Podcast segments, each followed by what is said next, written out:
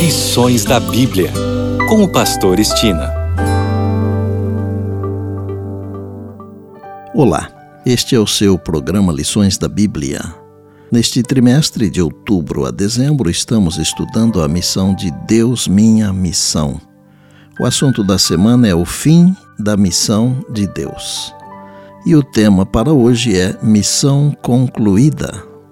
Estamos chegando ao final de mais um trimestre e de mais uma lição. Amanhã teremos nosso último momento juntos abordando a missão de Deus, minha missão. Já é tempo de concluir a missão. Já é tempo de ver Jesus. Já é tempo de receber a coroa de glória, a qual o justo juiz nos dará por ocasião da segunda vinda. O Deus da missão planejou e está chegando a hora de Deus iniciar o novo céu e a nova terra. O Apocalipse, no capítulo 21, nos mostra como será a conclusão da missão criada e conduzida pelo nosso Deus. Veja as palavras maravilhosas do Apocalipse. Vi novo céu e nova terra, pois o primeiro céu e a primeira terra passaram e o mar já não existe.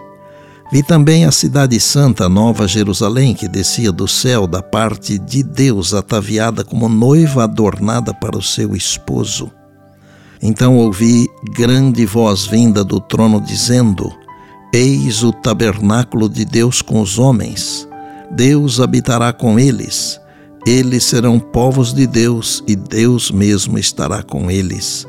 E lhes enxugará dos olhos toda lágrima e a morte já não existirá.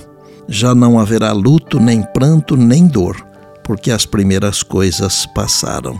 Está no Apocalipse, capítulo 21, são os versos de 1 a 4. A morte e o pecado não mais existirão. Satanás e a maldade estarão destruídos. Encontraremos o amoroso Salvador e nos reuniremos com os entes queridos. A nova terra será povoada com pessoas de todas as etnias e línguas. Cristo virá nas nuvens e com grande glória.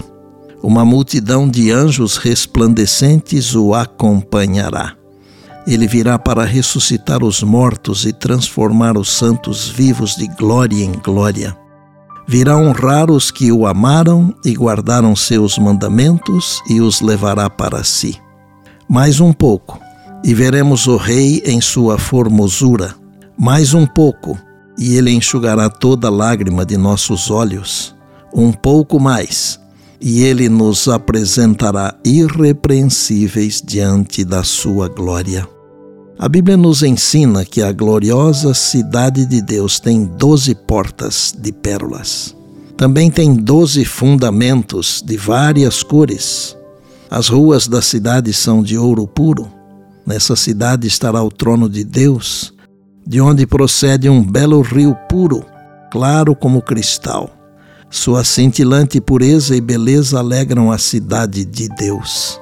Os santos beberão livremente das águas curadoras do rio da vida, e todos os semblantes refletirão a imagem do seu Redentor. Não haverá então fisionomias ansiosas e atribuladas, mas todos resplandecerão e sorrirão com imaculada pureza. Os anjos ali estarão, bem como os santos ressurretos e os mártires. E o melhor de tudo, e o que nos causará a maior alegria, é que nosso querido Salvador, o Senhor Jesus, que sofreu e morreu para que pudéssemos ter essa felicidade e liberdade, também estará ali conosco. Amigos, vale a pena esperar. E por bondade, lembre-se sempre das palavras de Jesus: Passará o céu e a terra, porém as minhas palavras não passarão. Eis que venho sem demora. E lembre-se que a voz é nossa, mas a palavra é de Deus.